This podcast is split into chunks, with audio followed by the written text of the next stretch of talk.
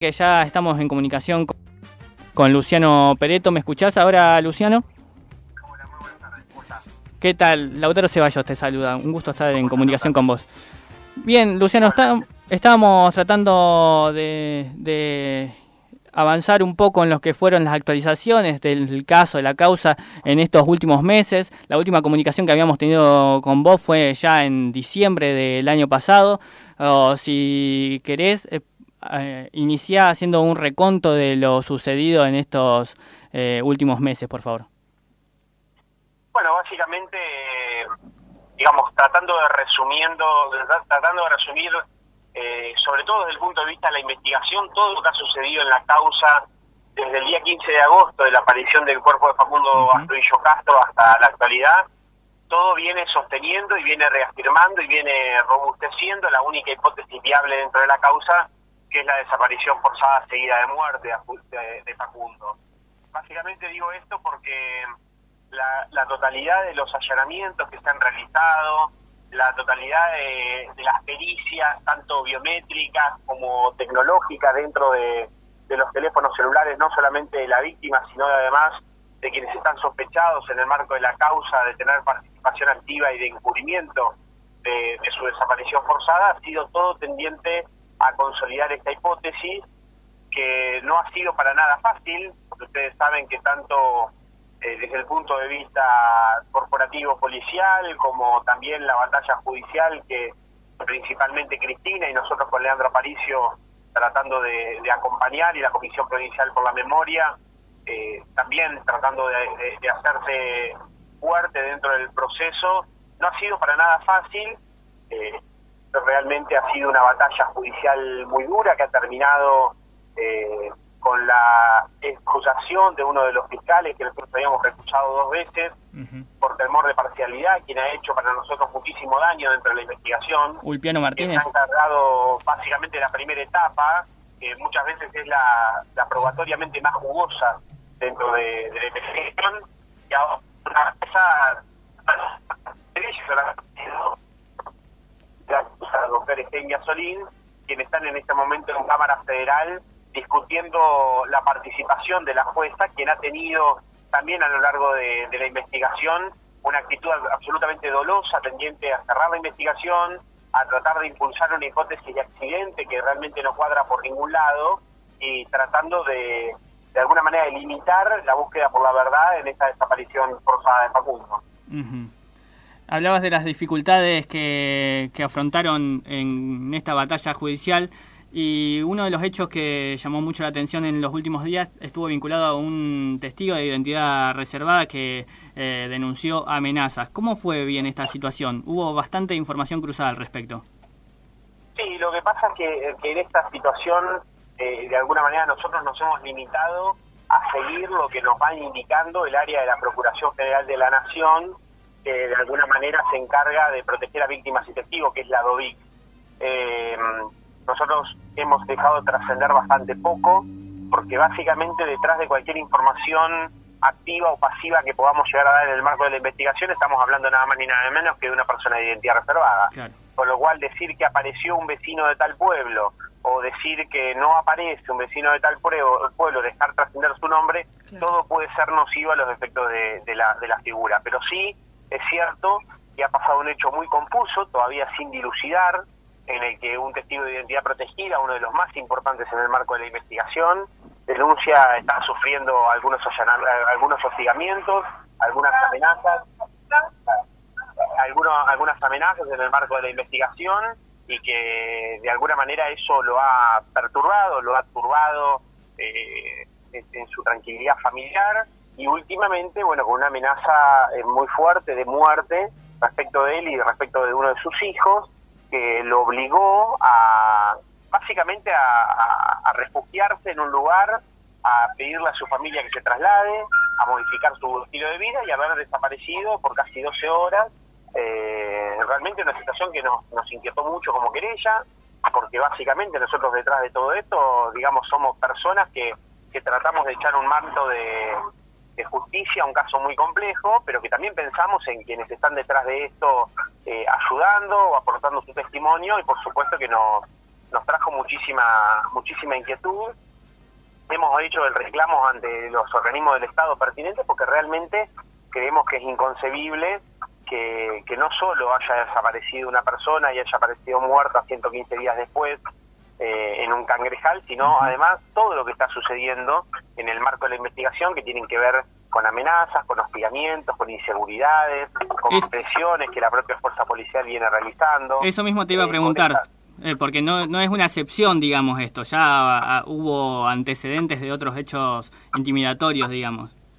Absolutamente. Bueno, esto, esto de alguna manera es una mecánica bastante repetida en este tipo de casos de participación policial, ¿no?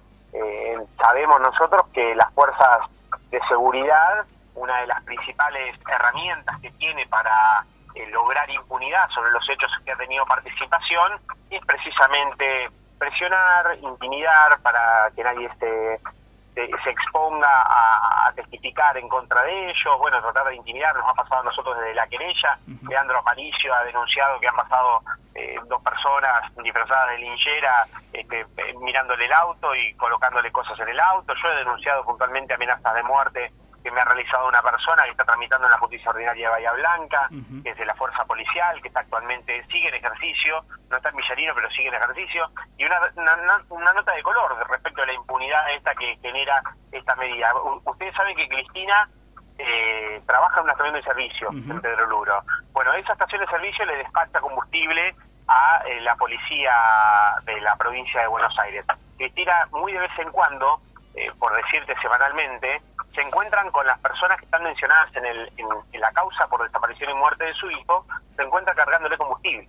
Esas personas siguen teniendo una placa en el hombro, siguen teniendo una 9 milímetros en su cintura, y si usted viaja a Pedro Luro, muy probablemente que estas personas la frenen para, para pedirle algún tipo de documentación. Luciana, buenas tardes. Elisa Soldano te saluda. ¿Cómo estás? Hola, ¿cómo estás? ¿Cómo va? Buenas tardes. ¿Qué tal? Quería preguntarte si eh, hasta la semana pasada había alguna medida concreta de protección hacia los testigos protegidos y allegados a la familia, también considerando las amenazas previamente recibidas, y si esto se reforzó después de la desaparición de este testigo, ¿no? Mira, lo que lo que hubo en un primer momento, nosotros pedimos varias cosas, ¿no? Varias medidas. Eh, sobre todo en su momento pedimos una figura que seguramente ustedes la, conocerán, es la figura del habeas corpus preventivo, es decir, cuando una persona teme por su integridad física o por su vida, eh, le solicita al Estado que de manera preventiva disponga mecanismos urgentes para proteger esa vida que está en peligro. Lo cierto es que eh, el Estado lo rechazó, puntualmente el juzgado federal número uno de Bahía Blanca rechazó esta medida preventiva de protección de testigos y de víctimas eh, y lo único que se habilitó desde el punto de vista de la Procuración Federal de la Nación fue un mecanismo de un protocolo que se active frente a alguna amenaza puntual o, concreta. Para que ustedes tengan una idea, el destacamento más, eh, cercano que tenemos a Pedro Luro de Gendarmería es Bahía Blanca lo separan 120 kilómetros, es decir, que a 120 kilómetros por hora estamos a una hora entre Bahía Blanca y Pedro Luz. Este mecanismo de, este protocolo, en la última activación que tuvo, que fue de este testigo de identidad protegida, la Gendarmería Nacional tardó cuatro horas en llegar a Pedro Luro. o sea, falló absolutamente todo. Falló la cuestión preventiva y falló eh, la situación de hacerse en el lugar con la mayor premura posible, a efectos de proteger a esta persona y además de contener a su familia, ¿no? Porque obviamente lo que indica el protocolo es que cuando una persona está en esa situación, el resto de las personas vulnerables se mantengan en su domicilio. Así que, de alguna manera, seguimos siendo, desde los abogados de la querella, tanto Leandro como, como quien les habla, como Margarita Jarque, eh, seguimos siendo los resortes del Estado argentino eh, en Pedro, bancando el territorio, tratando de contener a las familias, ligándonos de vez en cuando unos enojos de, por parte de la gente, porque obviamente tienen que enojarse con alguien en esta, en esta desprotección que sienten y es entendible, y, bueno, y sigue siendo eh, la querella de Facundo quien viene, sigue bancando y poniéndole el cuerpo 100% a la causa. Bien, y a la par de todo esto, también la semana pasada se realizaron peritajes en camionetas de eh, la policía bonaerense donde se hallaron restos. Quería preguntarte cómo evaluás estos procedimientos y eh, qué impacto tiene en la causa este nuevo material. Bueno, nosotros, de alguna manera, la, pericia que se realizó la semana pasada fue confirmatoria, es decir, eh, esos patrulleros que están en sede de gendarmería ya fueron, fueron editados en sede de la Policía Federal Argentina, eh, y los, los perros de Marcos Herrero, puntualmente Yatel, que es el, perro que viene determinándose en el marco de esta causa, ya había reaccionado a esencia de fondo en uno de los patrulleros, que cuando a investigarse fuertemente se encontró cabello compatible con el ADN de Facundo en ese patrullero, donde aclarar que siempre se negó que Facundo estuviera ahí. Eh, por supuesto que el trabajo que, que se hizo en esto fue un trabajo eh, más detallado desde el punto de vista biológico, pero lo que implicó a la querella fue volver a hacer una pasada sobre la totalidad de los vehículos y realmente reacciona sobre los dos vehículos patrulleros en los que se niega que Facundo haya estado, pero que sí testigos lo ubican y luego sí la prueba genética dice que hay un pelo de Facundo al lado de una, de una palanca de cambio donde se niega que siempre estuvo, eh, y en el auto de Xiomara Flores, donde dice Xiomara que ella lo lleva Facundo desde Buratovich a Teniente Origón en un horario que ha sido imposible que lo lleve a Facundo, en ese auto el perro no reacciona, es decir, que no encuentra esencia de Facundo y esto choca con el relato oficial por parte de la policía. Por eso digo, esta pericia fue confirmatoria de la hipótesis de que Facundo no estuvo donde la policía dijo que estuvo y si... Luciano, ¿nos escuchás? Ahí estamos tratando de recomponer la comunicación con Luciano Pereto que eh, nos comentaba este este tropel de, de, pruebas que se van incorporando a la investigación y todo, todas las demás irregularidades que también se van registrando, ¿no? Intimidaciones, em, amenazas. Esta, esta camioneta de gendarmería que debería haber llegado en una hora y llega en cuatro. Em, a medida que se van sumando informaciones, preocupa más la, la situación. Eh, Pereto, ¿ahora nos escucha? Sí, sí, sí, los escucho. Disculpen por ahí la desprolijidad, pero estoy viajando de, de, Buenos Aires a Pedro Luro. No, por favor. Eh, así que por ahí puede llegar a cortarse por esa situación. No, por favor, le agradecemos mucho el contacto. Continúe, por favor. No, que decía que de alguna manera la, lo que ha tenido que ver con, con las pruebas de la semana que pasó eh, respecto a este reconocimiento por parte de los, de los perros del perito Marcos Herrero fue eh, confirmatorio de ubicar a Facundo en vehículos en los que se ha negado absolutamente su existencia y descartar en aquello que se sostuvo que Facundo estuvo porque no hay eh, ningún elemento que lo conecte, ni siquiera tecnológico. O sea, el relato de la policía que lo trata de ubicar a Facundo siendo de manera benévolamente llevado por la hermana del oficial que lo previene en la ruta y dejándolo en Origón y ni siquiera con el rastreo de los teléfonos eh, se condice esta situación con, la realidad de los hechos, ¿no? Y con todas estas pruebas que se van acumulando, ¿cuáles son los siguientes pasos a seguir, Luciano? Mire, yo eh, un poco le contaba a un colega la semana cuando eh, me tocó representar a la causa de Facundo, quizá una de las más importantes en materia de derechos humanos, el pasado 24, ¿no? A 45 años del golpe del golpe genocida militar. Yo creo que la causa de Facundo es una olla presión desde el punto de vista de las pruebas. Creo que es una causa que no aguanta más, que no hay mucho más que probar. Eh, la verdad que eh, el cuerpo de Facundo aparece en un lugar eh, desolado que no tiene ningún tipo de conexión con ninguna mecánica de ningún accidente, en el que ya las mareas mostraron que había 40 centímetros de agua, nadie se ahoga en 40 centímetros de agua los teléfonos de Facundo se encendieron el día después de su desaparición en Bahía Blanca, se apagan y aparecen luego en un cangrejal eh, abandonado dentro de una mochila junto con la ropa que Facundo ese día llevaba. Eh, el día que aparece el cuerpo de Facundo, eh, alguien intenta en la ciudad de Mar del Plata y compra un chip con el documento de Facundo. los teléfonos celulares de los oficiales que están sospechados de esta situación son realmente muy sugestivos en materia de mensajes como si se hace el pajero bajalo o vos quedate tranquilo que nadie se va a enterar que fuimos nosotros y cualquier cosa el jefe nos lo pidió.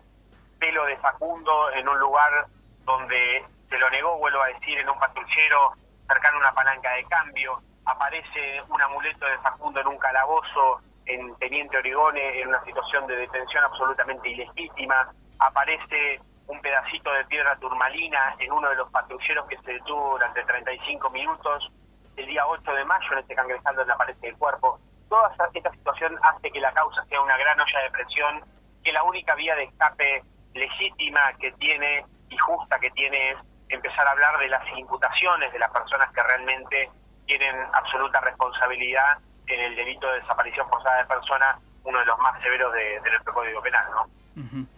La última y ya te liberamos, Luciano. En, hablando de esta olla presión, quería consultarte por la involucración, el, involucramiento político que en un primer momento había eh, por ejemplo, tenido al presidente Alberto Fernández en conversación directa personalmente con Cristina. ¿Hubo otras comunicaciones posteriormente, ya sea con él, con el gobernador de Buenos Aires, Axel Kisilov, con la ministra Sabina Frederick de Seguridad Nacional?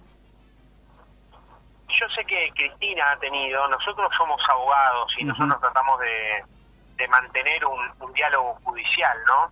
Eh, sé que Cristina ha tenido comunicación con la ministra de Seguridad Frederick en, el último, los últimos días por eh, este tema que tocaban ustedes recién de protección de testigos de identidad protegida. Eh, sé que el presidente, luego de la aparición del cuerpo, ha tenido una o dos comunicaciones con Cristina, que no han sido muy fructíferas tampoco, eh, y que desde la provincia de Buenos Aires las únicas palabras que se ha tenido luego de la aparición del cuerpo de Facundo eh, fue de boca del ministro Berni, ¿no? Absolutamente, bueno, desmedido, inhumano, eh, e irracional, demostrando una, un desconocimiento absoluto de la investigación, eh, no sabe ni cómo se llaman los pueblos de Villarino, habla de Teniente Oriones cuando en realidad es Teniente Origones, no sabe los apellidos de los agentes involucrados, no sabe el recorrido que hizo Facundo, no sabe que a Facundo lo previnieron y le pidieron el, documento y quedó expuesto el otro día en un programa de televisión, no entiendo que Facundo ese día llevaba el documento pero que no apareció en la mochila, toda una situación, eh, digamos, de desconocimiento que replica en un destrato para con la víctima y que eh, redunda en una actitud ni más ni menos que de encubrimiento. Para nosotros esta situación. Eh, quien suele equivocarse y pedir disculpas es una persona que puede tener pero no tener malas eso. Ahora, quien sostiene que los abogados de la justicia vamos a terminar presos, quien sostiene que la policía de la provincia de Buenos Aires no tiene absolutamente nada que ver cuando en realidad el expediente dice otra cosa transversalmente opuesta, quien sostiene que, que, está apartado desde junio de la investigación de la desaparición y muerte de Facundo, pero hay un testigo que indica que la foto del cuerpo de Facundo en el Cangrejo la tuvo el ministro Berri en su teléfono. Bueno, sin lugar a dudas esto tiene que ver con una actitud absolutamente de encubrimiento y no somos nosotros quienes vamos a estar desfilando dando explicaciones, que con gusto lo haríamos en el marco de la investigación de, Facundo, sino yo